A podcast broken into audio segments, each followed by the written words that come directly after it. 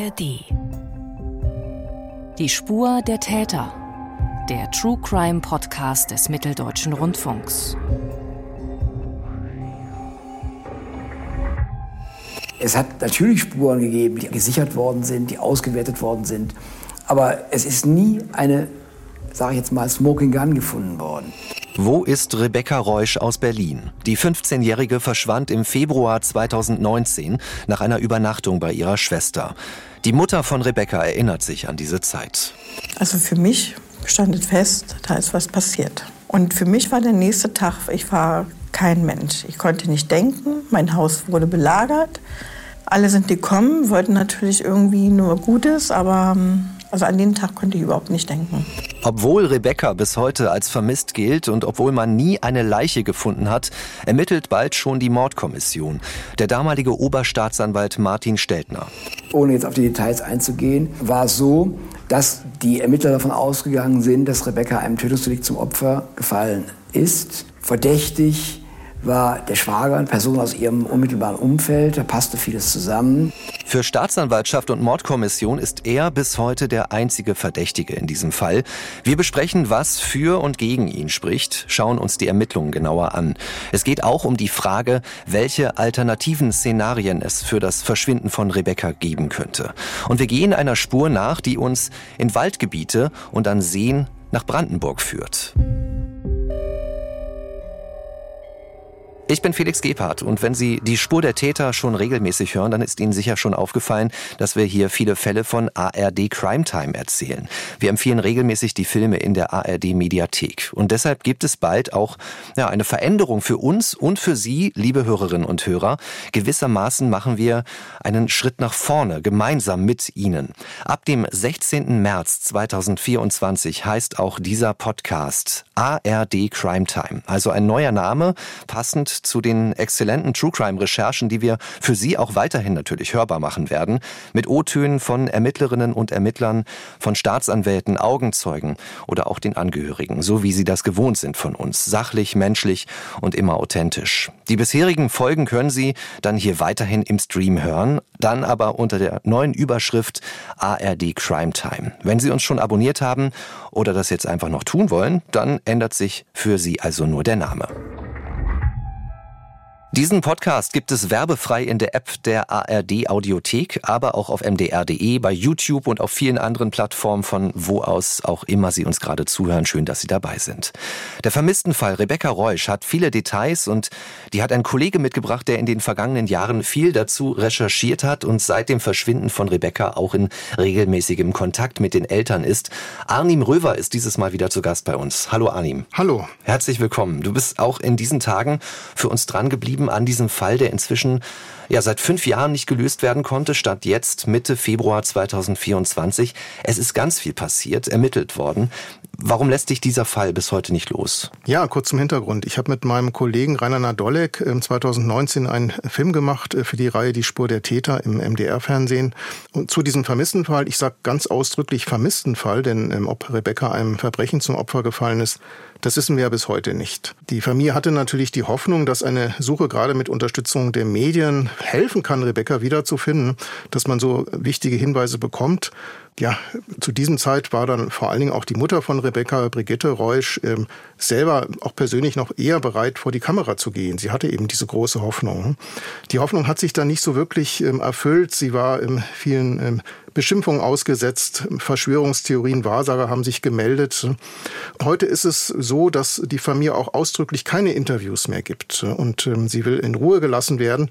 Das muss man natürlich auch ähm, respektieren. Wichtig ist in dem Zusammenhang, dass unsere O-Töne, die wir hier verwenden, die sind eben noch von 2019, von dem Film, den wir damals ähm, gemacht haben. Die O-Töne sind aber unverändert ähm, aktuell. Warum mich der Fall sonst auch noch nicht loslässt, ist einfach, wie kann es sein, dass ein Mensch einfach so spurlos äh, verschwindet? Kann man sich einfach schwer vorstellen. Und du hast auch eine gewisse Nähe zu diesem Fall, denn du lebst auch in Berlin. Genau, also ich lebe nicht nur in Berlin, ich lebe auch gar nicht so weit entfernt von dem Ort, äh, wo Rebecca zuletzt gesehen wurde. Ich kenne die Gegend sehr gut und äh, ich bin dort auch ähm, regelmäßig nach wie vor. Ich fahre dort regelmäßig vorbei. Ja, und dann natürlich stellt man sich die Frage, wie, wie kann ein Mensch verschwinden? Gibt es gar keine keine Spur mehr. Das macht auch mich natürlich betroffen. Ich glaube auch, dass das Verschwinden von Rebecca irgendwann dann doch noch ähm, aufgeklärt wird. Vielleicht durch einen Zufall, vielleicht meldet sich dann doch noch ein entscheidender Zeuge, vielleicht bricht irgendwann jemand sein Schweigen. Und das ist für mich ist das auch ein bisschen äh, so eine Legitimation auch für diesen Podcast. Es ist einfach wichtig, dass Rebecca eben auch nach fünf Jahren ihres Verschwindens eben nicht vergessen wird. Und dafür ist es dann eben richtig und auch wichtig, dass nach diesen fünf Jahren, nach ihrem Verschwinden, nach wie vor an sie erinnert wird. Und äh, das ist, denke ich mir, schon, schon wichtig. Und du bist ja auch in regelmäßigem Kontakt mit den Eltern, mit der Mutter. Wir halten aber andererseits auch die journalistische Distanz. Und du bist auch einer Spur nachgegangen, jüngst in der Region Storkow unterwegs gewesen, vor wenigen Tagen. Das ist eine Region im Landkreis Oder-Spree in Brandenburg, hat eine Rolle gespielt in der Ermittlungsarbeit. Und du wirst uns das später noch ausführlicher erzählen von deinen Eindrücken dort. Was hat dich dahin geführt? In der Tat, ich habe mit äh, der Familie, aber insbesondere eben mit Frau Reusch, mit der Mutter, immer mal wieder Kontakt. Jetzt auch nicht, nicht ständig, aber immer mal wieder. Ich habe den Kontakt auch immer gehalten, weil, wie ich es ja schon beschrieben habe, es bewegt mich auch persönlich. Das Gebiet in Storkow, wo ich jetzt zuletzt auch war, das ist ein, das muss man sich so vorstellen, das ist ja im, im Südosten von Berlin, vielleicht ungefähr eine halbe Autostunde entfernt, ähm, auch von Britz. Das ist ein sehr weitläufiges Waldgebiet, da gibt es viele Seen. Das ist eine teilweise noch unberührte Natur. Und in dieser Region wurde eben auch nach Rebecca gesucht. Mich zieht es da immer wieder in die Gegend. Und ähm, ich will aber auch schon an der Stelle sagen, ähm, dass es eben bisher nicht bewiesen ist, dass Rebecca jemals hier überhaupt in dieser Region angekommen ist, wie auch immer. Ne? Und äh, dass es da überhaupt einen Zusammenhang mit ihrem Verschwinden gibt. Aber es ist eine mögliche Spur. Wir haben auch ganz aktuell bei der Staatsanwaltschaft nachgefragt, wie die Ermittlungen sich denn zurzeit entwickeln. Dazu auch später mehr hier in diesem Podcast, die Spur der Täter. Anim, wie gesagt, du stehst im Kontakt mit der Familie Familie, mit der Mutter von Rebecca, hast auch mehrmals telefoniert mit ihr. Wie betrachtet sie denn heute die Ermittlungen der Polizei? Ja, also es ist so, ähm, ich stehe mit ihr in Kontakt. Natürlich sind die Gespräche jetzt schon auch vertraulich. Darüber werde ich jetzt im Detail auch nicht erzählen. Aber so viel kann, kann man schon sagen. Und da hat auch Frau Reusch natürlich nie ein Hehl draus gemacht. Die Ermittlungen der Polizei, die werden von, von ihr unverändert, kann man sagen. Also von Anfang an naja, sehr kritisch gesehen, um das jetzt vorsichtig auszudrücken. Also sie ist unverändert eben der Überzeugung, dass ihr Schwiegersohn nicht für das Verschwinden von Rebecca verantwortlich ist und die Ermittlungen sich eben zu einseitig genau auf ihn konzentriert haben. Und es ist genau eben so, dass anderen möglichen Spuren, also zumindest so sieht sie das, zu wenig nachgegangen wurde und unverändert wird. Und im Moment ist es so, dass die Familie auch von der Polizei wenig zu aktuellen Ermittlungen hört. Also Ermittlungen werden ja, das hat uns die Staatsanwaltschaft nochmal bestätigt vor ein paar Tagen, werden ja unverändert geführt. Es ist kein Cold Case, das muss man wirklich ausdrücklich sagen. Es gehen dort übrigens auch nach wie vor Hinweise ein. Meistens geht es um Sichtungen. Aber die Kommunikation mit der Polizei, die könnte aus Sicht von Frau Reusch doch besser sein. Es gibt dort auch einen Ermittlerwechsel. Das hat allerdings äh, jetzt einfach nur damit zu tun, dass der Hoffmann, der alte Ermittler, pensioniert wurde. Aber seitdem ist dort auch wenig passiert. Es hat sich eigentlich innerhalb der vergangenen fünf Jahre wenig, auch was so die Kommunikation zwischen der Familie Reusch und der Polizei, den Ermittlern anbetrifft, wenig verändert. Arnim Röver beobachtet für uns diesen vermissten Fall seit langer Zeit nun. Fünf Jahre vermisst Rebecca Reusch. Wir haben nun auch länger überlegt, welches Foto wir von ihr für diesen Podcast benutzen. Ein berühmtes gibt es da, dieses Fahndungsfoto, das die Polizei ausgesucht hat, ist auch vielfach kritisiert worden. Warum? In der Tat, dieses Foto war, wenn man so will, sowas wie Fluch und ein Segen zugleich. Also ein Segen war es insofern, als dass dieses Foto, das hat einfach sehr viel Eindruck gemacht. Das hat sich ja wie ein Lauffeuer auch im Internet verbreitet. So ist der Fall ähm, wirklich bundesweit und sogar darüber hinaus bekannt geworden. Der Fluch ist natürlich, dass man sie eigentlich mit diesem Foto so gut wie gar nicht erkennen kann. Insofern haben sich natürlich wahnsinnig viele auch gemeldet, die irgendetwas gesehen haben wollen. Da gibt es so ähm, eine gewisse Verwechselbarkeit durch diese Weichzeichnung, äh, die Filter, die man heute bei Instagram zum Beispiel benutzen kann. Auch damals schon vor fünf Jahren. Genau, genau. Das ist also im, im Prinzip, da hat jeder so ein bisschen das gesehen, was er vielleicht sehen wollte oder wie er selbst irgendwie auch schon mal Fotos bearbeitet. Und dann hat jeder hat dann so gedacht, ähm, ach, ich, die habe ich doch irgendwie letzte Woche gesehen noch. Ne? Und ähm, insofern sind da natürlich auch wahnsinnig viele Hinweise eingegangen, aber eigentlich auch eine Flut von Hinweisen, die auch schwer zu ähm, bearbeiten war. Ne? Und das hat, das ist, hat eben alles ähm, auch nichts, nichts weiter gebracht in dem Fall. Ne? Und auch darüber werden wir noch später sprechen hier in diesem Podcast. Die Spur der Täter. Wir beginnen mit diesem Fall an einem Sonntag, der 17. Februar 2019. Wir befinden uns in Berlin im Bezirk Neukölln im Ortsteil Beritz. Das ist also im südlichen Teil der Stadt. Arnim, wie sieht diese Gegend aus? Wer lebt dort? Genau, du hast es schon gesagt. Britz ist ein Ortsteil von Neukölln. Äh, gut 40.000 Menschen leben dort. Die Gegend, die ist sehr geprägt von vielen kleineren Einfamilienhäusern. Dort wohnen Menschen teilweise schon in mehreren Generationen. Ähm, und in genau so einem Haus, da wohnt auch die Schwester von Rebecca mit, mit ihrem Schwager. Und genau dort verliert sich dann auch die Spur von Rebecca. Wichtige weitere Orte dort sind noch neben Britz auch Gropiusstadt. Dort war nämlich die Schule von Rebecca. Das ist eine ganz andere Welt. Da sind viele Hochhäuser, da gibt es ein großes Einkaufscenter. Und die Menschen, die dort leben, die sind oft nicht so sehr auf, auf Rosen gebettet. Es gibt da auch viele soziale Spannung. Dann wieder auch eine ganz andere Welt. Das ist die Gegend, wo die Eltern leben ne, und wo auch Rebecca äh, gewohnt hat bei ihren Eltern. Südlich von der Gropiusstadt, da ist der Ortsteil Rudo und äh, das grenzt auch an, an Britz. Das ist mehr so eine bürgerliche Einfamilienhausgegend. Und genau in so einem bürgerlichen Einfamilienhaus, ganz idyllisch, da wohnen nach wie vor die Eltern. Rebecca Reusch ist damals 15 Jahre alt, als sie verschwindet. Dort lebt sie gemeinsam mit ihren Eltern. Das ist ein eigenes Haus, nicht ein Mehrfamilienhaus, sondern ein selbststehendes Haus. Genau, das ist ein Einfamilienhaus und ähm, das ist auch, die Familie wohnt dort auch schon seit mehreren Generationen. Ne? Das ist eigentlich eine ganz normale Familie. Rebecca hat, hat dort mit ihren Eltern gelebt, mit Vater und Mutter. Der Vater ist Handwerker, die Mutter, die kümmert sich sehr viel um die Familie, um, um die Enkelkinder. Eigentlich ist es eine ganz normale Familie und so von außen betrachtet ist das ein sehr idyllisches äh, Zusammenleben dort. Sie hat zwei große Schwestern, die wohnen aber beide nicht mehr zu Hause zu diesem Zeitpunkt. Genau, die jüngste Schwester, das ist Vivian und äh, zum Zeitpunkt des von Rebekkas Verschwinden äh, ist sie 23 Jahre alt und die ältere Schwester Jessica, die war 27 Jahre alt. Genau. Was haben die für ein Verhältnis zueinander? Die hatten, äh, soweit ich das jetzt beurteilen kann, hatten die ein sehr gutes Verhältnis. Die Rebecca war auch ein sehr fröhlicher Mensch, ne? also wie viele halt ähm, auch in dem Alter. Sie hat viel im Internet gepostet, wie bei Instagram ne? und sie hat viel gealbert, hat sich viel mit ihren Freundinnen getroffen und sie war sehr humorvoll auch ne? und ja, sie wird so ein bisschen als Kumpeltyp äh, beschrieben. Ne? Sie hat viel getanzt ne? und wenn es denn möglich war und ähm, man kann eigentlich sagen, ein ganz, ganz normaler 15-jähriger Teenager mit, mit allen natürlich auch Sorgen, die man in dem Alter auch hat. Und an diesem Sonntag will Rebecca bei ihrer älteren Schwester Jessica und ihrem Schwager Florian übernachten. Die Eltern erinnern sich an diesen Tag, an den 17. Februar 2019. Also Sonntag war mein Mann noch kurz denn zu unserer Tochter gefahren und hatte noch Rebecca ihre äh, Ohrentropfen hinterhergefahren, weil sie die vergessen hatte.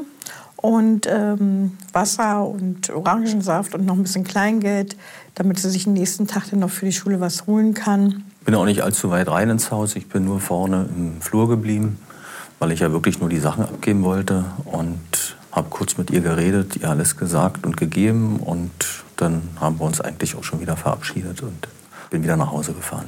Das sind Bernd und Brigitte Reusch, die Eltern von Rebecca. Ist das ungewöhnlich gewesen, dass sie bei ihrer Schwester Jessica übernachtet hat? Nein, das, das ist ähm, sehr regelmäßig äh, vorgekommen. Sie war sehr gerne bei ihrer Schwester und ähm, natürlich auch gerne bei dem kleinen Kind der Schwester. Sie, die, die Schwester und ihr Ehemann Florian, die ähm, wohnen ja nach wie vor in einem, einem Familienhaus in Britz, das ist unweit vom äh, Bukower Damm. Ne? Und sie haben, hatten damals ein zweijähriges Kind und Rebecca hat sich da mit allen sehr gut verstanden. Und ähm, wenn sie denn dort war, dann hat sie immer auf der Couch im Wohnzimmer geschlafen. Nun machen wir den Sprung auf den Montagmorgen. Das ist der 18. Februar 2019. Was passiert in diesem Haus dann? Ja, die Ermittlungen haben schließlich ergeben, dass ähm, Florian gegen 5.45 Uhr äh, von einer ähm, nachgeholten Firmenfeier nach Hause gekommen ist. Und dann hat er sich ins Bett gelegt. Um 7 Uhr hat dann die Jessica mit ihrer kleinen zweijährigen Tochter das Haus verlassen. Ihren Angaben zufolge brachte sie dann äh, ihr Kind in den Kindergarten und ging dann zur Arbeit. Was dann weiter bekannt ist, ist, dass um 7.20 Uhr Brigitte Reusch äh, Rebecca angerufen hat, um sie zu wecken beziehungsweise wie man das eben mit Kindern in dem Alter so macht, um zu gucken, ob sie denn auch wach schon ist. Ne? Und ähm, die Tochter, die geht ja ähm, zu dem Zeitpunkt in die zehnte Klasse einer Gesamtschule in Gropiusstadt. Ja, und dann ging aber bei Rebecca direkt die Mailbox an. Daraufhin hat die natürlich schon auch, wie man als Mutter so ist, die hat dann gleich die, die große Tochter Jessica angerufen. Die hat sie dann insofern beruhigt, ähm, dass bei Rebecca der erste Block ähm, eben ausfällt. Englisch sollte ausfallen und Rebecca eben erst später zur Schule müsse. Das hat dann natürlich äh, Frau Reusch äh, erstmal als Erklärung gereicht. Brigitte Reusch erzählt uns, dass sie ihre Tochter Rebecca aber auch später dann nicht mehr ans Handy bekommt. Sie hatte über Nacht immer ihren Flugmodus an, weil öfters dann immer nachts immer Anrufe kamen und damit sie schlafen kann, hat sie immer Flugmodus. Habe ich sie nicht erreicht, Und dann habe ich meinen Schwiegersohn angerufen und da hat er mich erst weggedrückt und eben aus dem Schlaf raus. Und dann man dachte ich, okay, dann fahre ich einfach hin. Dann habe ich gesehen, wie ich mich fertig gemacht hatte. Ach Mensch, der hat angerufen. Habe ich zurückgerufen, meinte, na, was hast du denn? Meinte, na, ich wollte fragen wegen Becky, ob sie noch da ist oder ob sie sich schon fertig macht oder so. Meinte, na, ich gehe mal gucken. Dann ist er die Treppe runtergegangen, was man auch gehört hat, und hat die Tür aufgemacht. Meinte, du, hier ist gar keiner, ist alles dunkel und die ist gar nicht mehr da. Ja, und dann hatte ich ihr dann nur noch eine WhatsApp geschickt und habe dann gesagt, ich hoffe, du bist gut in die Schule angekommen, hab, konnte dich nicht erreichen.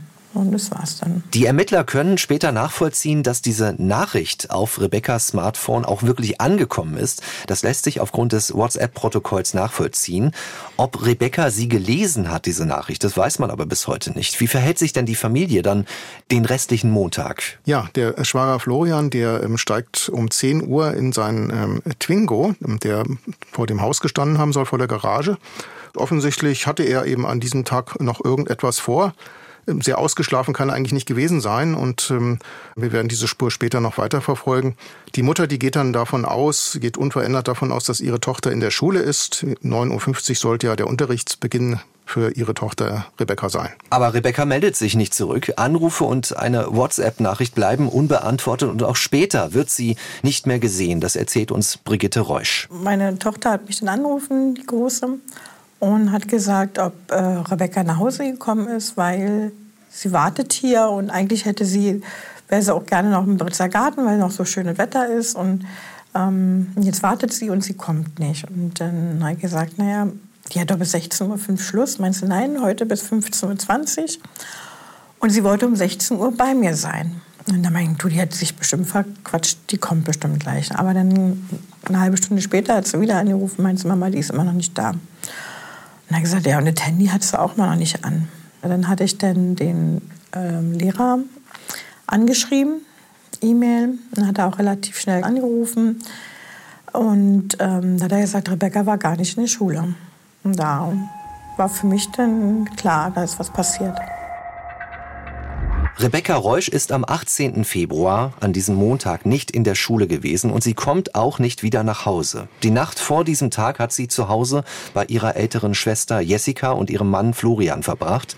Die Familie ruft dann am Montagnachmittag die Polizei, hofft auf Hilfe. Wie reagiert die Polizei auf die Vermisstenmeldung? So sehr man natürlich als Betroffener erstmal beunruhigt ist, ist es doch für die Polizei zunächst mal nicht so was Ungewöhnliches, dass ein Mädchen verschwindet. Man kann sagen, 2023 ähm, waren insgesamt rund 77.700 Jugendliche vermisst.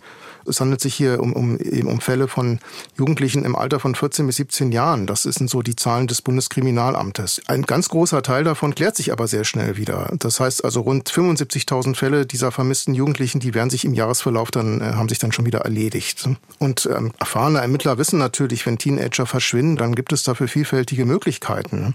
Das heißt, sie wollen vielleicht von zu Hause weg, sie haben Abenteuerlust oder na gut, es kann natürlich auch wirklich was Schwerwiegendes dahinter stecken, im schlimmsten Fall eben auch eine Straftat. Und es gibt da ganz genaue Regeln in diesen Fällen.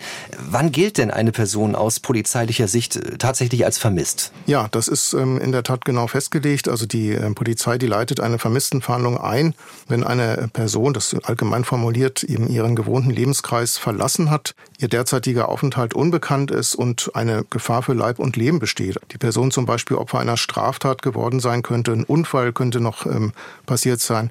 Und ähm, so wird es dann hier auch von der Polizei eingestuft. Ne? Also einen Tag nach ihrem Verschwinden, da wird eine ähm, einfache Vermisstenmeldung veröffentlicht und zwar genau am Dienstag, ähm, dann dem 19. Februar. Wenn Sie das genauer interessiert, wie die Polizei in solchen Fällen vorgeht, vor allem was der Unterschied ist, wenn jemand gesucht wird, der über 18 Jahre alt ist oder auch unter 18, wie Rebecca Reusch, das besprechen wir ausführlich in weiteren Folgen von Die Spur der Täter. Diese Podcast-Folgen verlinken wir in unseren Show Notes. Das ist der Beschreibungstext zu dieser Folge. Der Polizeipsychologe Adolf Gallwitz ist mit uns gemeinsam auf den Spuren von Rebekkas Verschwinden und Adolf Gallwitz analysiert für uns die ersten Ermittlungsschritte in diesem Fall, seine Einschätzung zum Vorgehen der Polizei. Wenn Rebecca ein Kind gewesen wäre, also unter 14 Jahre alt gewesen wäre, dann wären die Maßnahmen unmittelbar nach Verständigung der Polizei angelaufen, weil Kinder bei uns in Deutschland immer als sich in einer Notlage eingestuft werden, wenn sie nicht mehr im Elternhaus sind. Dadurch, dass Rebecca aber bereits eine Jugendliche, kein Kind mehr war, ist hier eine Wartezeit von 24 Stunden und es läuft ganz anders an, weil man bei Jugendlichen und später dann auch bei Erwachsenen so viele Rückkehrer hat nach wenigen Tagen, dass man nicht von vornherein gleich voll durchstarten kann. Brigitte Reusch meldet sich am 20. Februar 2019 bei der Polizei, um nachzufragen, was ist denn bisher herausgefunden worden von den Ermittlern? Ich habe am Mittwoch den einen, den man uns zugeteilt hat, angerufen und da meint, da wissen Sie, wie viel Arbeit ich hier auf dem Schreibtisch habe. Ich habe hier Berge und ich kann Ihren Fall jetzt nicht gerade bearbeiten. Und es gibt noch andere Fälle, die wichtiger sind. Und äh, da müssen Sie sich beim Polizeipräsidenten beschweren. Das war dann die Aussage. Das sind schwere Stunden für die Mutter von Rebecca Reusch. Ihre Tochter ist seit zwei Tagen nicht mehr aufzufinden. In der Schule war sie nicht und auch von ihrem Handy gibt es keine Reaktion. Am 21. Februar, also drei Tage nach dem Verschwinden, veröffentlicht die Polizei dann ein Foto von Rebecca. Die Ermittler hoffen auf Hinweise aus der Bevölkerung, von den Bürgerinnen und Bürgern und neben einer Personenbeschreibung wird dann auch gezeigt die Kleidung, die sie zuletzt getragen hat. Arnim, worum handelt es sich denn dabei? Ja, also es handelte sich um eine rosafarbene ähm, Plüschjacke, eine blaue Jeans mit zerrissenen äh, Knien, dann weiterhin um schwarz-weiße ähm, Schuhe der Marke Vans, dann auch noch einen roten äh, Rucksack mit einem Aufnehmer, Vans ähm, of the Wall, einen weißen Kapuzenpulli, hinten mit der Aufschrift Rap Monster und noch die Zahl 94 und eine rosafarbene Handtasche. Weiterhin eine pinkfarbene Sofortbildkamera der Marke Fuji, Modell Instax 9 Mini dann eine Geldbörse mit äh, den Buchstaben MK, das Symbol der Marke Michael Kors. Dann weiterhin noch eine violette Fließdecke, zwei Meter mal 1,50 Meter. Die stammt aus dem Haushalt des Schwagers. Wichtig ist in dem Zusammenhang, und das ist auch mit der Grund, warum wir das jetzt alles nochmal auflisten, nichts von all diesen Sachen ist jemals wiedergefunden. Und diese Fließdecke, die du zuletzt genannt hast, die stammt aus dem Haushalt des Schwagers, also die hat sie nicht angehabt. Wenn das jetzt zu schnell ging für Sie, liebe Hörerinnen und Hörer, wir haben einen Link in unseren Show Notes zu einer Polizeimeldung, da können Sie all diese beschriebenen Kleidungsstücke und Gegenstände auch anschauen. Es ist nichts davon gefunden worden in den vergangenen Jahren. Es ist nichts gefunden worden, allerdings zum Beispiel die Fließdecke. Ja, natürlich gab es dann auch äh, Spuren in dem Auto. Das ist aber nicht, äh, nicht verwunderlich, weil ähm, ja, die wurde dann eben auch mal mitgenommen, wenn man ein Picknick gemacht hat als Familie. Und ähm, insofern hat man natürlich auch bei der Spurensicherung entsprechende Spuren im Auto gefunden. Die Decke an sich ist aber nicht gefunden worden. Es sind nur Abriebsspuren der Decke gefunden genau, worden. Genau, nur mhm. einzelne, einzelne kleine, kleine Spuren da. Nehmen wir mal an, Rebecca hat das Haus ihrer Schwester und ihres Schwagers äh, verlassen. Welchen Weg könnte sie denn dann gegangen sein? Also wenn sie wirklich zur Schule dann wollte? Genau, wir sind diesen Weg auch abgegangen und die ist zunächst gelegenen Bushaltestelle müsste sie dann gegangen sein. Das ist dann äh, der Weg, den Rebecca eben geht, wenn sie zur Schule fahren möchte. Der ist etwa 700 Meter vom Haus ihrer Schwester entfernt. Die Frage ist natürlich, ähm, ob sie dann überhaupt mit dem Bus zur Schule gefahren ist. Ähm, allerdings gibt es durchaus Menschen, die sie dann auch zu unterschiedlichen Zeiten auch in unterschiedlichen Bussen gesehen haben wollen, eben nach, äh, nach dieser Uhrzeit. So wirklich belegt ist das aber nicht. Da ist einzelnen Spuren zwar auch nachgegangen worden und man sollen wohl auch die ähm, Überwachungskameras zum Beispiel in den Bussen ähm, ausgewertet worden sein. Letztlich hat das aber alles nichts ergeben. Man kann nicht sozusagen belegen, dass Rebecca wirklich irgendwo noch unterwegs war. Der Profiler und Polizeipsychologe Adolf Gallwitz ist auf der Spurensuche mit uns unterwegs in Berlin an einer Bushaltestelle. Ich sehe immer eine grundsätzliche Problematik mit Augenzeugen. Ein Fall, der für einige Wochen die Menschen sehr bewegt, ähm, wird immer ein bisschen so verortet, äh, wie man es gerne hätte. Man macht sich da ein Gesamtbild, was im Einzelpunkt nicht stimmen muss. Es ist möglich, es ist aber auch möglich, dass es überhaupt nicht stimmt. Also insofern, ähm, Galwitz hatte schon gesagt, es ist möglich, aber es ist eben auch möglich, dass es überhaupt nicht stimmt. Das heißt aber auch, es ist auch nicht ausgeschlossen, dass Rebecca eben doch noch gesehen wurde. Also es gab eben so viele Spuren, ne, und aber es, es konnte eben nie eindeutig äh, bewiesen werden. Ne? Aber das heißt ja nicht, dass, dass sie nicht doch noch irgendwo gesehen wurde. Das kann man nicht grundsätzlich nicht komplett ausschließen. Das ist nur eine sehr schwierige Situation für die Familie. Man weiß wirklich nichts, auch nach diesen vielen Stunden. Was unternimmt sie denn? Auch die Freunde von Rebecca? Ja, die Familie ist natürlich ziemlich verzweifelt, besonders auch die, die Schwestern. Und am 26. Februar hat dann äh, Vivian, die ältere Schwester von Rebecca, die hat bei Instagram aufgerufen zu einer gemeinsamen Suche nach ihrer kleinen Schwester. Fast 100 Personen haben sich daran beteiligt. Die haben in der näheren Umgebung rund um das Haus ähm, von der Schwester, wo, Rebecca ja zuletzt dann mit Sicherheit gewesen ist, ähm, ähm, dort zu suchen, in der die, die Gegend abzusuchen. Das Ganze ist aber leider ohne Ergebnis geblieben. Dann hat die Familie, die hat, das ging auch von Vivian aus, hat Flugblätter verteilt. Sie hat um Hinweise gebeten, auch im Internet, hat zu eigenen Suchaktionen aufgerufen. Und dann hat auch die Mutter, ähm, kam noch auf die Idee, man sollte doch auch mal in den vielen Lauben nachsehen, die es dort in der Umgebung ja auch gibt. Viele Kellerräume und auch einfach Räumlichkeiten, die wenig genutzt werden. Aber auch das hat letztlich nichts gebracht. Es kann nicht mehr ausgeschlossen werden, dass Rebecca Reusch einer Straftat zum Opfer gefallen ist. Die dritte Mordkommission des Landeskriminalamtes Berlin hat den Fall übernommen und die Ermittler vermuten, Rebecca ist gar nicht auf dem Weg zur Schule gewesen. Vielleicht hat sie das Haus ja auch gar nicht lebend verlassen. Und am 28. Februar 2019 wird dann ein Verdächtiger festgenommen. Es ist der Schwager von Rebecca, der Schwager Florian. Was macht ihn denn für die Polizei verdächtig, Arnim? Ja, also es ist zunächst mal so, der Schwager, der soll ja eben alleine gewesen sein mit Rebecca an diesem Morgen im, in dem Haus und äh, alleine schon, es gab einfach niemand anderen. Also da kommt niemand sonst in Frage. Die Schwester hatte ja eben zu dem Zeitpunkt dann auch, die hatte mit ihrer Tochter ja schon äh, das Haus verlassen. Ne?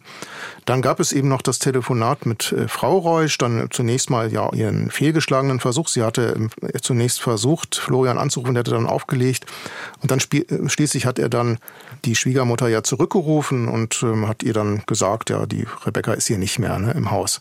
Aus Sicht der Ermittler kam nichts anderes in Frage, als dass der Schwager für das Verschwinden von Rebecca verantwortlich ist. Irgendjemand anderes wurde dort nicht, nicht als möglicher Tatverdächtiger gesehen. Das lässt sich für die Ermittler nicht so besonders lange halten, denn der Verdächtige muss nach 24 Stunden wieder aus der Untersuchungshaft entlassen werden.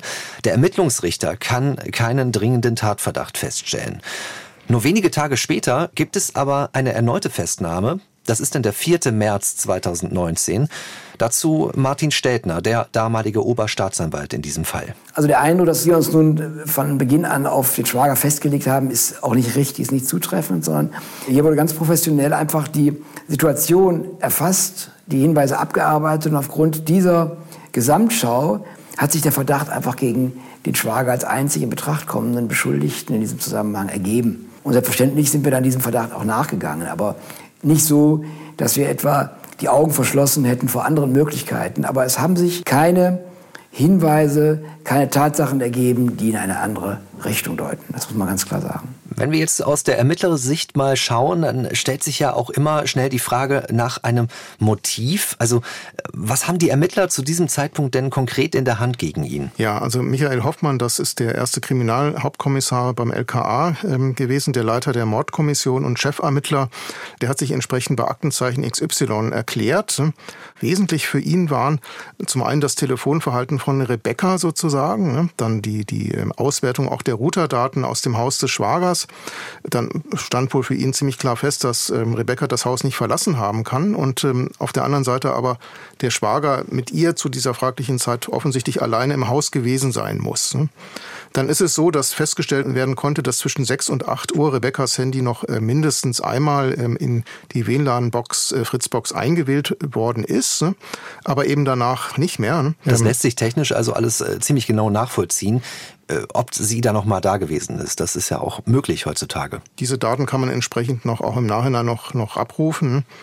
Ja, am 1. März hat es dann eben eine Durchsuchung im Haus gegeben und äh, die Kriminaltechnik, die hat das Haus eigentlich auf den Kopf gestellt, vom Keller bis zum Dachboden, ne, auf der Suche nach, dem, ähm, nach diesem entscheidenden Beweis. Aber genau diesen entscheidenden Beweis haben sie eben nicht, nicht gefunden. Es gibt noch diesen Twingo, das Auto, das auch untersucht worden ist. Mit dem Twingo ist der Schwager um 10 Uhr losgefahren. Das haben wir auch schon kurz angesprochen.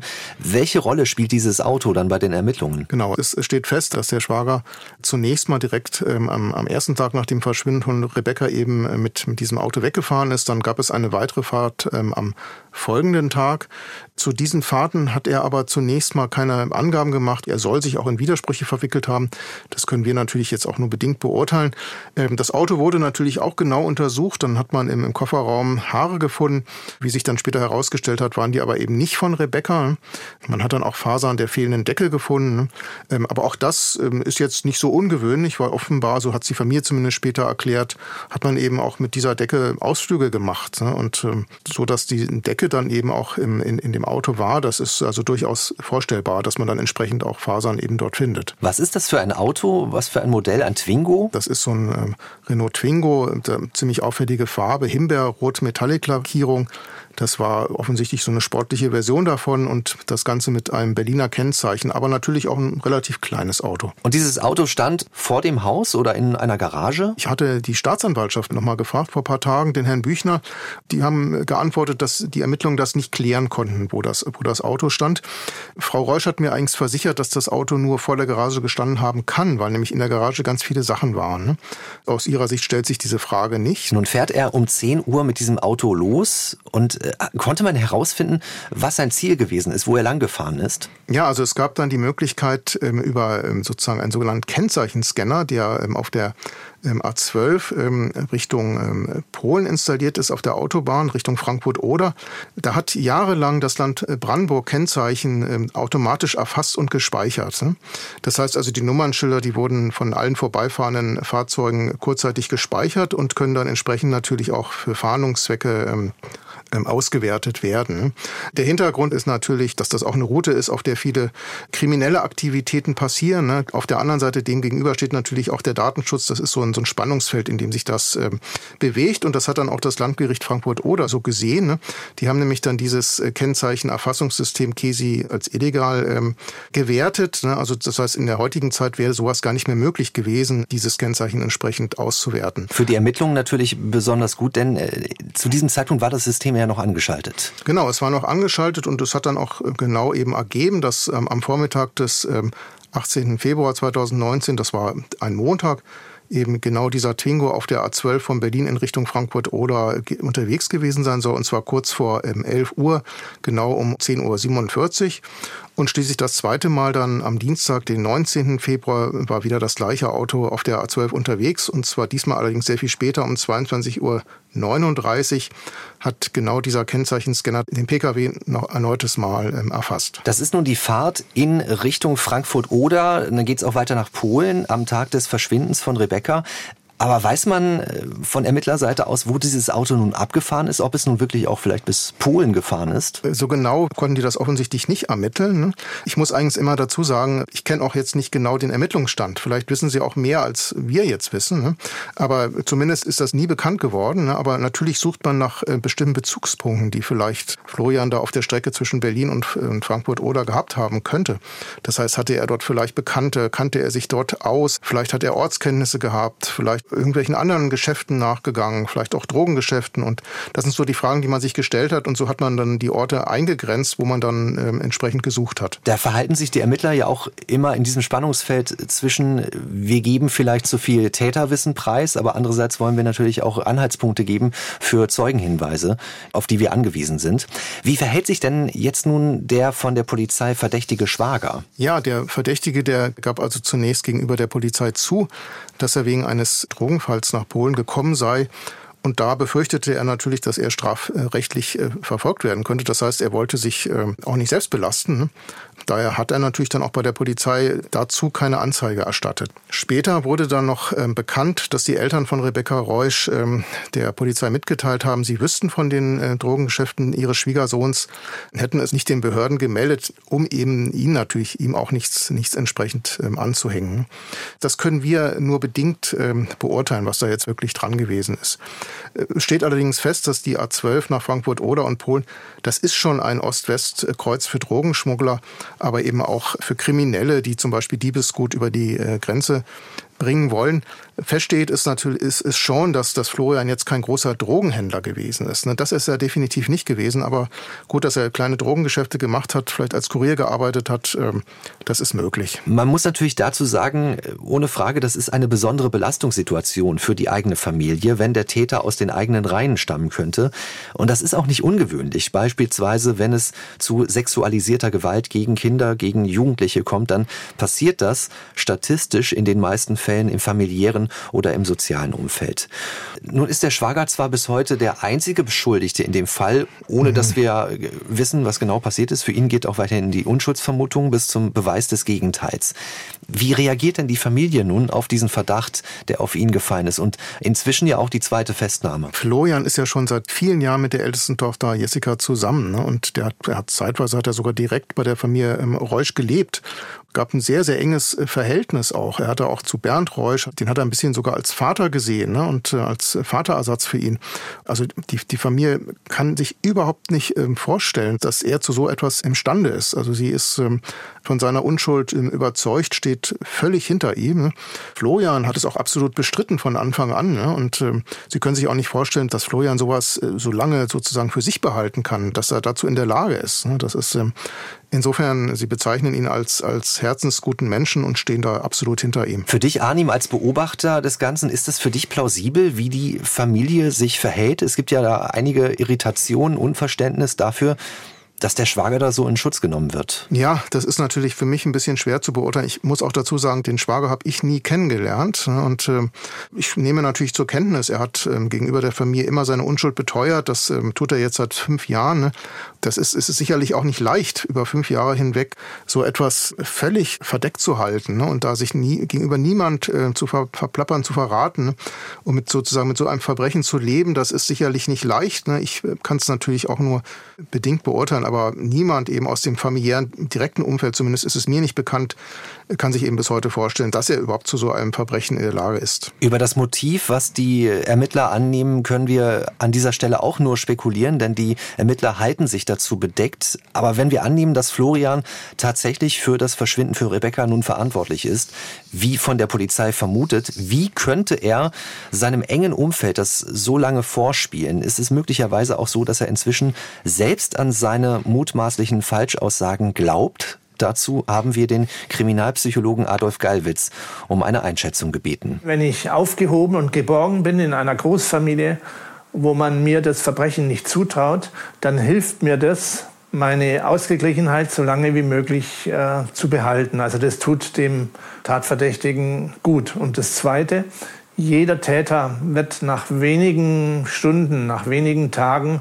immer mehr davon überzeugt sein, dass eigentlich das Opfer sich selber umgebracht hat oder dass ich nichts damit zu tun habe. Es ist ein ganz normaler Prozess des Distanzierens von dem, was ich gemacht habe. Menschen, und da gehören auch Täter dazu und Tatverdächtige, haben immer das Bedürfnis, eine Art von seelischer Ausgeglichenheit zu haben. Das heißt, ich kann nicht damit leben und schlafen und aufstehen, dass ich der Schwerverbrecher bin, sondern ich muss irgendeine Möglichkeit finden, wie ich das erklären kann. Eine Erklärung ist, das Opfer war eigentlich selber schuld, ich wollte es gar nicht umbringen. Die zweite Erklärung ist, ich kann es gar nicht gewesen sein, weil ich bin nicht so ein schlechter Mensch. Und wenn ich die Erklärung gefunden habe, dann neige ich dazu, daran zu glauben, dass diese Erklärung richtig ist. Es gibt kaum einen Täter, der lange Zeit aufrechterhält, dass er der Täter ist. Genauso äh, bewertet der Kriminalpsychologe Professor Gallwitz die Situation, aber natürlich ist es eine allgemeine Bewertung. Also das muss jetzt in diesem ganz konkreten Fall, muss es natürlich nicht so gewesen sein. Es kann absolut sein, dass eben Florian nicht die Tat äh, verübt hat. Du hast mit der Mutter ja jüngst wieder telefoniert. Was macht sie denn so sicher, dass der Schwager nichts mit dem Verschwinden von Rebecca zu tun hat? Zum einen ist es so, dass die Familie einfach überzeugt ist, dass Florian zu sowas gar nicht in der Lage sein kann. Er hat ja dann übrigens später noch ein, noch ein weiteres Kind, auch mit, mit der Tochter bekommen. Und ähm, er ist ähm, ein Teil der Familie, er hat, macht mit der Familie Urlaub und das, das wird ihm einfach nicht zugetraut, ne? dass er so abgebrüht ist, ähm, so lange mit so einem Verbrechen äh, zu leben und sich gegenüber niemand irgendwie zu offenbaren. Ne? Es gibt aber auch noch andere Dinge, die sozusagen dafür sprechen, ähm, dass er es eben nicht gewesen ist. Ne? Und ähm, es ist zum Beispiel so, dass am Tag des Verschwindens von Rebecca, da soll eben der Twingo, wir haben es äh, vorhin schon mal kurz erwähnt, vor der Garage gestanden haben. Ne? Frau Reusch hat mir versichert, dass es anders auch gar nicht ging, weil die Garage eben zugestellt war. Ne? Florian hätte aber natürlich Rebecca unbemerkt von der Nachbarschaft in diesen relativ kleinen Pkw verfrachten müssen. Ne? Und das muss man sagen, das ist auch schon mal rein praktisch kein so leichtes Unterfangen. Ne? Ich war also auch öfters, auch morgens in dieser Gegend in der Straße und hatte dann schon den Eindruck, dass die Nachbarschaft ziemlich wachsam ist. Ne? Sie haben mich dann auch sofort bemerkt. Äh, das einfach mal so äh, umzusetzen, dass das niemand mitkriegt, auch in dieses relativ kleine Auto, das ist schon mal nicht rein praktisch gar nicht so leicht. Ne? Und dann als nächstes natürlich hätte Florian Rebecca dann irgendwo zum Beispiel vergraben. Ne? Das wäre auch mit Sicherheit kein so leichtes ähm, Unterfangen gewesen. Also es war zu der Jahreszeit im Februar, da war relativ kalt, der Boden war ziemlich hart. Das heißt, er hätte zum Beispiel auch ähm, vielleicht irgendwelche Spuren an den Händen gehabt haben müssen. Körperliche Arbeit, das war er weniger gewohnt. Ne? Genau solche Spuren hat man aber auch nicht gefunden. Ne? Und äh, ja gut, dann spricht natürlich auch dafür, es gab ja Zeugensichtungen, Zeugen, die eben behauptet haben, Rebecca nach ihrem äh, Verschwinden gesehen zu haben, unter anderem ja auch im Bus. Ne? Und das haben die Ermittlungen der Polizei zwar nicht bestätigen können, so hat es mir Oberstaatsanwalt Büchner noch vor ein paar Tagen mitgeteilt, aber das heißt ja nicht zwangsläufig, dass die nicht doch irgendwo von irgendjemand, vielleicht hat doch irgendeine Zeugenaussage doch einen wahren Kern gehabt. Ne? Es gibt noch eine weitere Sache, einen weiteren Punkt. Wir haben es vorhin schon erwähnt, deswegen habe ich es auch relativ ausführlich erwähnt. Es sind auch sehr, sehr viele Sachen von Rebecca werden äh, bis heute vermisst. Dazu zählt auch ihre Kamera, dazu zählen viele persönliche Dinge, die ähm, nichts davon ist jemals wiedergefunden worden. Und dann fragt man sich, warum hätte denn jetzt Florian auch die Kamera und all diese anderen Dinge auch mitnehmen wollen, ne? wenn er sozusagen Rebecca irgendwo hinbringt. Ne? Das ähm, ist, ist irgendwie zunächst mal noch äh, schwer nachzuvollziehen. Ne? Nun hat die Mordkommission auch äh, Fotos äh, des Autos dieses Twingos veröffentlicht, der ja relativ äh, auffällig ist, und auch des Schwagers. Und man sieht dort, wie er eine Basecap trägt. Von drei verschiedenen Seiten wird er gezeigt. Warum machen die Ermittler das? Also warum diese Fahndungsfotos, obwohl Florian ja bereits zum zweiten Mal festgenommen wurde, in Untersuchungshaft sitzt? Die Ermittler, die scheinen sich ihrer Sache da schon äh, ziemlich sicher zu sein, weil ähm, wenn man so ein äh, Foto veröffentlicht, ne, dann ähm, muss man natürlich wissen, das ist in der Welt und wenn es auch erstmal ähm, veröffentlicht ist in der heutigen Zeit, dann ist es auch nicht mehr aus der Welt zu bekommen. Also insofern, das ist schon ein ziemlich drastischer Schritt, den die Ermittler da gegangen sind. Das ist auch etwas, was die Anwältin des Schwagers natürlich sehr kritisiert. Sie sieht darin eine Vorverurteilung von ihm und die natürlich im drastischen Widerspruch zur Unschuldsvermutung steht und damit ähm, eben äh, auch verbunden mit dem Grundsatz eines fairen Verfahrens. So hat es die Anwältin auch formuliert. An dieser Stelle mal ein herzliches Dankeschön für Ihre freundliche Kritik, die Sie uns immer zu per Mail schreiben, liebe Hörerinnen und Hörer, unter der Adresse dsdt.mdr.de. Da haben wir zum Beispiel von Ihnen folgende Anregung bekommen, dass wir die Zeitbezüge bei den Fällen besonders beachten sollten, also um die Chronologie für Sie greifbarer zu machen. Danke für dieses und weiteres Feedback zu unserem Podcast. Und die Chronologie im Fall Rebecca Reusch wollen wir nochmal ganz genau anhand der Suchaktionen deutlich machen, über die wir jetzt sprechen. Die hat es nach dem 18. Februar gegeben und schwerpunktmäßig dann im März 2019. Was in diesen Tagen passiert, sind groß angelegte Suchaktionen, die hat auch Arnim Röver mitverfolgt. An mehreren Orten werden da Leichenspürhunde eingesetzt, klassischerweise. Taucher steigen auch in einen See. Es geht immer um die Frage, hat der bis heute tatverdächtige Schwager Rebecca hier irgendwo verschwinden lassen an diesen Orten. Gehen wir mal dorthin. Ja, der Hintergrund ist zunächst, es gab ja eben die zweite Festnahme des Schwagers am 4. März und ähm, kurze Zeit später, am 7. März, beginnt dann eine ganz groß angelegte Suchaktion mit Hundertschaften eben rund ähm, um die ähm, A12. Das ist die Gegend rund um Storkow. Die Polizei durchkämmt da eben mit Hundertschaften das ähm, Waldgebiet, ein sehr weitläufiges Waldgebiet. Das ist ähm, zunächst mal nahe dem Ort Kummersdorf, ähm, auch unweit von Storkow. Das ist, wie schon beschrieben, südöstlich äh, von Berlin. Wir sind dort auch überall gewesen und ähm, wir waren durchaus alleine schon von den Dimensionen dort erschlagen und haben uns gefragt, wo fängt man hier an zu suchen, wo, wo hört man auf? Es ging dann weiter am 12. und 13. März. Da hat in einem Waldstück bei Rieblos, da wurden Reifenspuren gesichert. Das ist, ähm, Rieblos ist nicht sehr weit von der Autobahn entfernt. Da haben dann die Kriminaltechniker mit Unterstützung des Technischen Hilfswerks gesucht. Es wurden Reifenspuren verglichen, aber erfolglos muss man sagen. Am 16. März ähm, ging es dann weiter. Da hat die Polizei wieder mit Hunden in dem Fall entlang der Autobahn A12 Richtung Scharmützelsee gesucht. Auch das allerdings ohne ähm, eine konkrete Spur aufnehmen zu können. Weiter ging es dann am 18. und 19. März. Da hat die Mordkommission sich den äh, Wolziger See vorgenommen. Der ist südlich der Autobahn. Da waren sogar Hundeführer aus Nordrhein-Westfalen im Einsatz mit Leichenspurhunden. Diese Leichenspurhunde waren auf einem Boot sozusagen, sind da über den See gefahren. Davon gibt es auch äh, Fotos. Und ähm, der Hintergrund ist, dass die Hunde Leichen durch die aufsteigenden Verwesungsgase sozusagen riechen können. Auch das war wiederum ähm, erfolglos. Dann am 20. März, da hat ähm, die Polizei sogar den Grund des Wolziger Sees mit einem Echolot ähm, abgesucht. Da sind dann auch Taucher ins Wasser gestiegen. Ähm, auch hier wiederum äh, muss man sagen, erfolglos. Und ähm, wenn man den Wolziger See kennt, kann man sich auch vorstellen, dass auch das kein leichtes Unterfangen ist. Ein durchaus äh, ziemlich großer See. Dann ging es weiter am 21. März. Dort wurden erneut Spürhunde an der Autobahn sozusagen eingesetzt. Aber auch diese große Suchaktion, die sich dem angeschlossen hat, blieb erfolglos. Da ist sehr viel passiert. Arnim, kannst du da in dem Vorgehen der Ermittler auch eine gewisse Taktik erkennen? Hat das einen gewissen Sinn? Weil der Verdächtige ist ja zu dem Zeitpunkt auch in Untersuchungshaft. Das ist natürlich ein bisschen Spekulation. Was ich zumindest ähm, sagen kann, also auch die an der Suche beteiligten Polizisten, manche wussten auch nicht so ganz genau, wo sie denn jetzt eigentlich suchen sollen. Viele von den Hundertschaften, die kamen ja auch, auch nicht aus der Region. Ne? Es wurde da auch nur zum Teil ähm, auf die Expertise der regionalen Feuerwehr gesetzt. Das hat mir die Feuerwehr so gesagt, ne, die sich dort sicherlich auch noch ein bisschen besser auskennen und auch die Orte noch besser einschätzen können, wo man vielleicht suchen soll. Es ist schwer zu sagen, ob man vielleicht auch mit solchen Suchaktionen äh, vielleicht auch irgendwelche Handlungen ähm, hervorrufen will. Das ist aber letztlich äh, spekulativ. Am 22. März gibt es dann ja einen Rückschlag für die Ermittler, denn Florian kommt frei. Der Haftbefehl gegen den verdächtigen Schwager von Rebecca Reusch wird aufgehoben.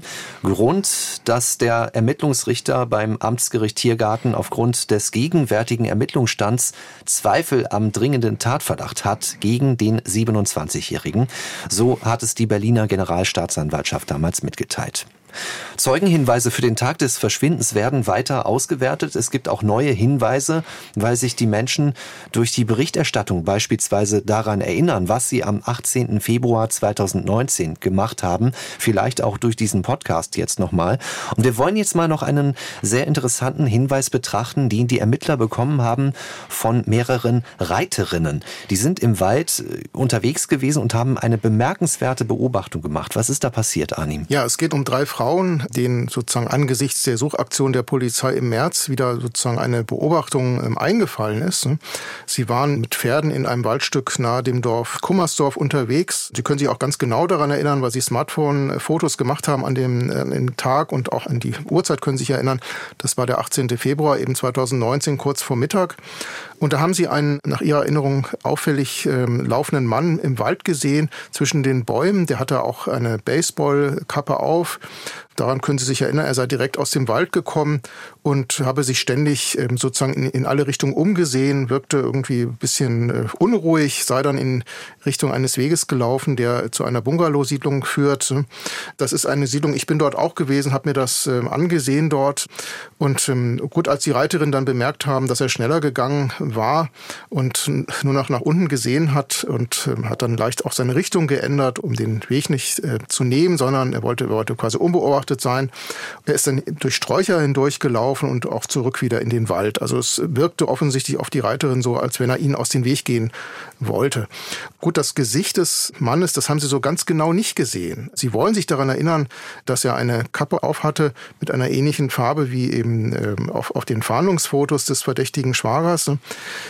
Das muss man aber wirklich alles sehr unter Vorbehalt sehen. Ne? Das klingt ja erstmal wie eine, wie eine heiße Spur und es passt auch so ein bisschen in das Bild, ne, was man sich so macht.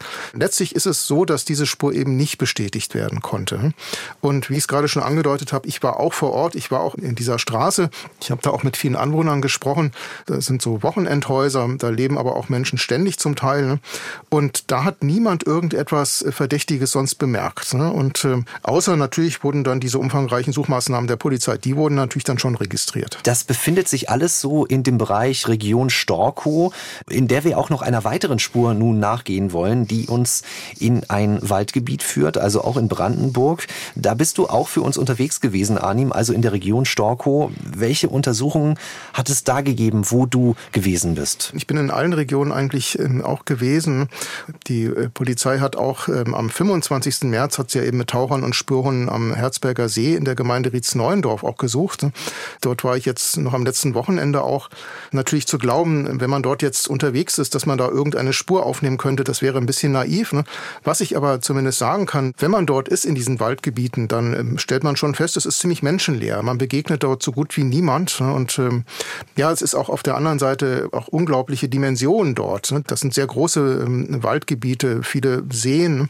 Man braucht dann wirklich schon auch Ortskenntnisse, um sich dort zurechtzufinden. Ne? Wenn man die Ortskenntnisse hat, dann kann man durchaus auch Gegenden finden, wo man sicherlich auch, wenn man es denn will oder muss, auch jemand verschwinden lassen kann. Das hat mir die Feuerwehr eben auch so bestätigt. Man, man findet diese Orte. Übrigens sind wir auch schon mit der Feuerwehr auch an entsprechende Orte gefunden. Aber das heißt ja natürlich noch lange nichts, dass man dort irgendwo auf Rebecca stoßen könnte, weil wir wissen ja bis heute nicht, ob sie dort überhaupt jemals gewesen ist. Also wir bewegen uns schon im Bereich der Spekulation, aber schon auch gestützt auf die Ermittlungen, denn du hast es schon angesprochen, denn Taucher und Spürhunde waren auch am Herzberger See unterwegs.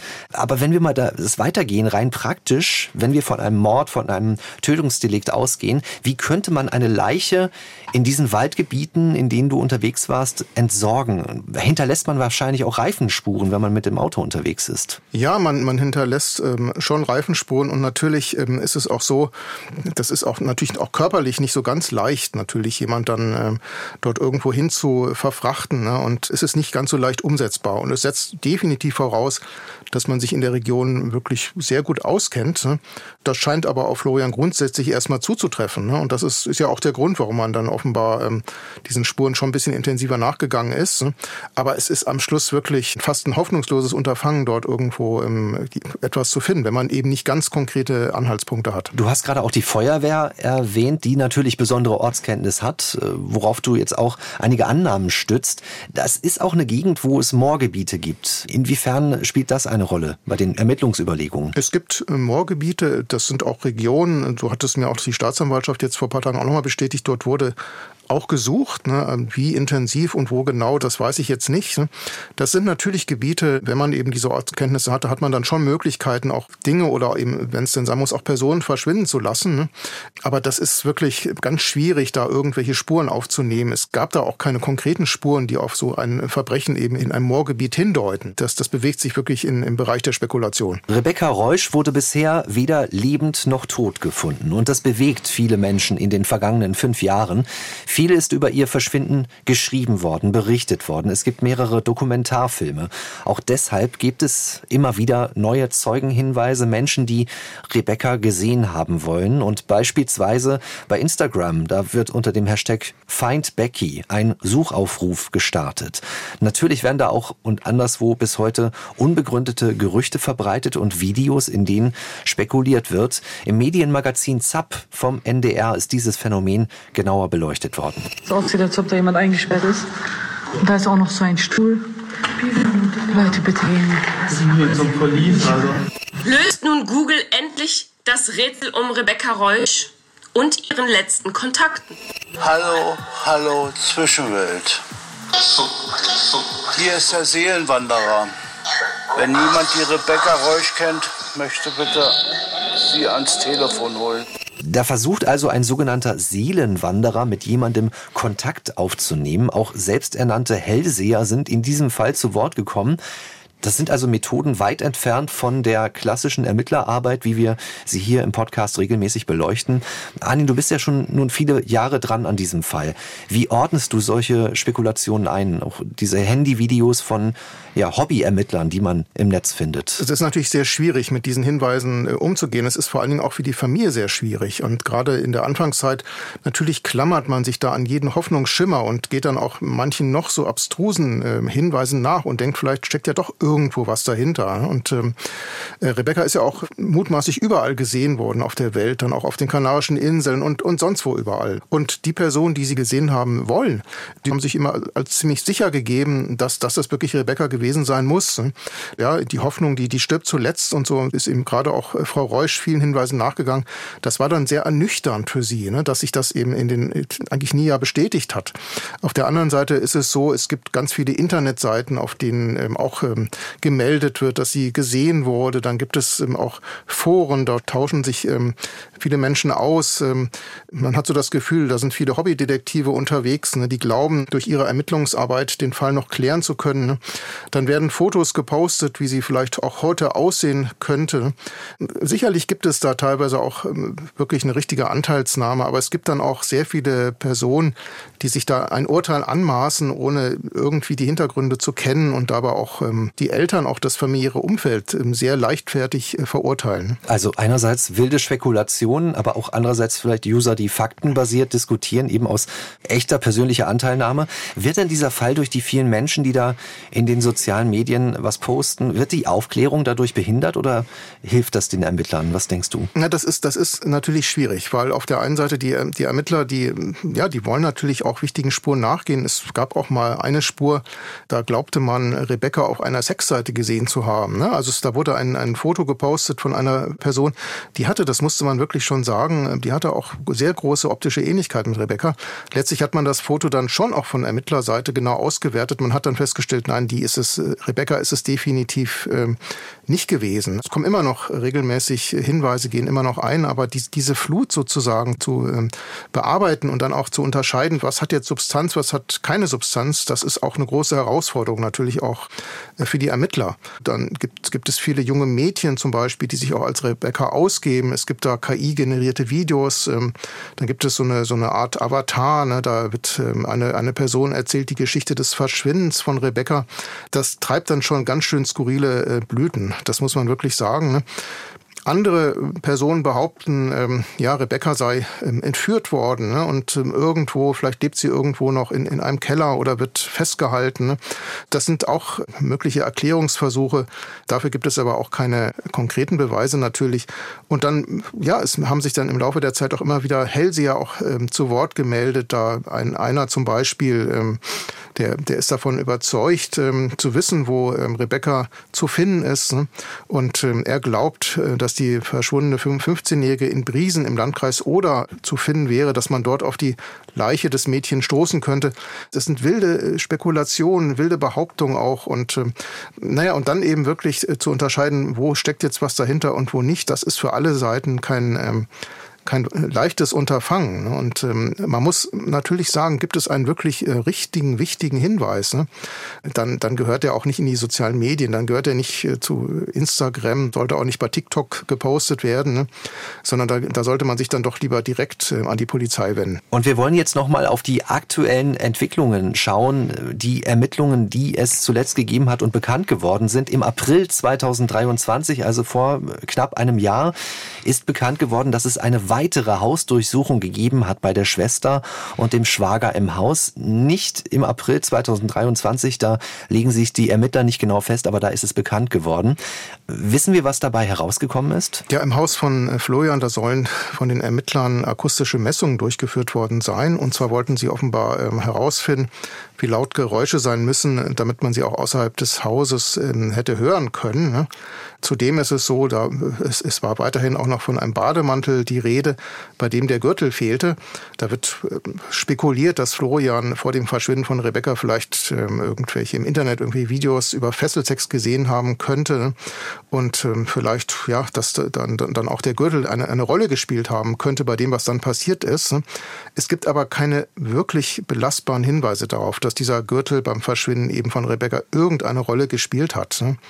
Und ähm, letztlich hat ja auch die Hausdurchsuchung ganz offensichtlich kein anderes Ergebnis gebracht, denn Florian wurde auch nicht wieder festgenommen und ähm, übrigens hat sich dann auch die Polizei seitdem eben nicht mehr blicken lassen dort. Wird denn ein Motiv deutlich, was die Ermittler verfolgen? Ja, das ist natürlich ähm, auch ein bisschen spekulativ, aber offensichtlich ähm, ja, kann man sich eben vorstellen, dass, dass es ähm, genau zu so einem Fesselsex, zu irgendetwas gekommen sein soll und möglicherweise ist das aus, aus Sicht der Ermittler dann ähm, aus dem Ruder gelaufen. Ne? Und dann, dann ist es ähm, zu, zu, eben zu einer Straftat gekommen. Da muss man sehr vorsichtig sein, äh, sowas, äh, sowas zu behaupten. Ne? Und ähm, das, also dem wollen wir uns jetzt sozusagen auch nicht anschließen. Es werden auch interessante Parallelen gemutmaßt zu einem Fall von 1998. Natascha Kampusch ist damals zehn Jahre alt, wird auf dem Weg zur Schule entführt und in ein kleines Verlies gesperrt. Und erst achteinhalb Jahre später kann Natascha Kampusch ihrem Entführer entkommen. Und der Fall geht auch noch weiter, weil Natascha Kampusch später versucht, ihren Entführer zu verstehen, warum er das getan hat. Das wollen wir hier jetzt nicht weiter vertiefen. Wir sprechen aber mal über die diese Parallelen, die da vermutet werden. Also ein Entführungsfall wäre ja auch ein mögliches Szenario im Fall Rebecca Reusch. Das heißt, sie könnte noch leben. Ja, das ist durchaus natürlich ähm, gerade auch, auch ähm, Frau Reusch, die ähm, kann sich so etwas ähm, durchaus auch vorstellen. Und man muss natürlich sagen, Natascha Kampusch, die war insgesamt ähm, acht Jahre, war, war sie sozusagen in Geiselhaft ne, und ähm, wurde sozusagen im, im Keller weggeschlossen ne, von ihrem Entführer. Und dann ist sie doch wieder aufgetaucht. Man hätte sich, also hätte jemand in der Zeit behauptet, ähm, Natascha Kampusch lebt noch und wird irgendwo in einem Keller gehalten, wahrscheinlich hätte jeder die Person für verrückt erklärt. Ne? Also das sind so Szenarien, an die man damals auch nicht gedacht hat. Aber manch, manchmal passieren eben doch Dinge, die man sich zunächst mal nicht, nicht wirklich vorstellen kann. Ne? Und man muss vielleicht doch auch ähm, alternative Szenarien durchaus, äh, die darf man nicht immer sofort wegwischen. Ne? Und, und der Umstand, äh, dass es jetzt vielleicht keine, ähm, keine alternativen Szenarien zunächst sichtbar sind, ne? also ähm, heißt ja nicht zwangsläufig, dass Florian dann wirklich der Täter gewesen sein muss. Ja, und das ist auch die Frage, die uns weiter bewegt. Ist er tatsächlich für das Verschwinden verantwortlich? Ist das wirklich so eindeutig? Adolf Gallwitz, der Kriminalpsychologe, kennt ja diesen Fall ganz genau. Und wir haben ihn gefragt, ist die Polizei möglicherweise anderen Spuren zu wenig nachgegangen? Adolf Gallwitz meint, es braucht jetzt einen ganz neuen Anlauf von Seiten der Ermittler im Fall Rebecca Reusch. Also aus der Sicht der Polizei muss man sagen, wir müssen jetzt unheimlich intensiv einsteigen und nicht nur einen abstellen, der nichts zu tun hat und der jetzt den alten Fall nimmt, sondern eine ganze Kommission noch mal draufsetzen. Das Zweite, was hat sich in der Zwischenzeit verändert? Was gibt es für technische Fortschritte im Bereich der äh, Kriminalistik und Tatortarbeit?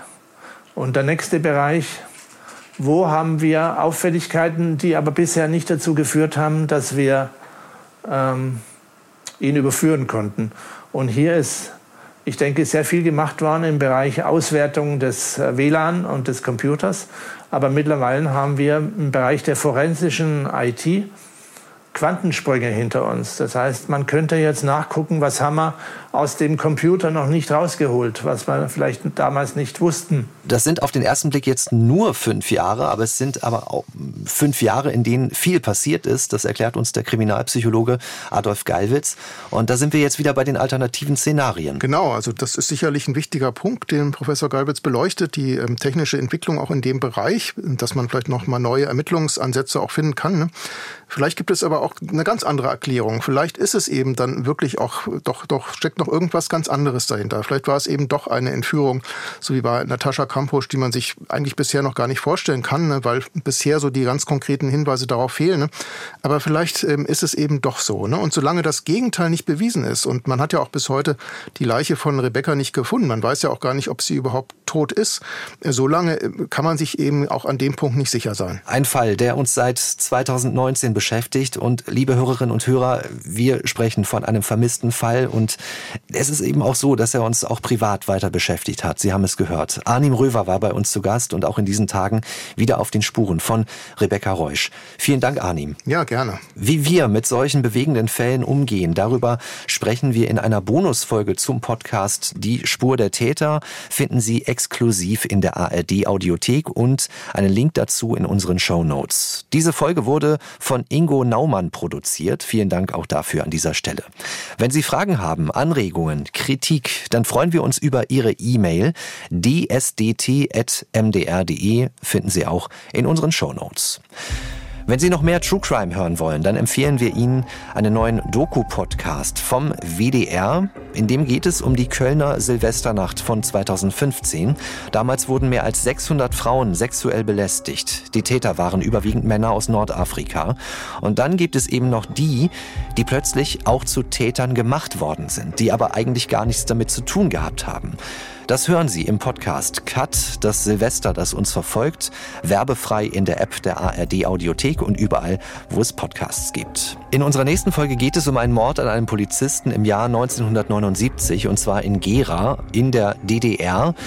Der Fall bleibt monatelang rätselhaft. Am Ende helfen den Ermittlern ein Camembert und Cola also Käse und ein Getränk, das Verbrechen doch noch aufzuklären. Das hören Sie bei uns am 1. März, wenn Sie uns abonnieren, automatisch in Ihrer Podcast-App.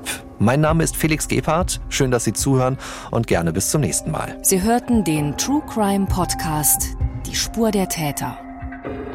Eine Produktion des Mitteldeutschen Rundfunks. ARD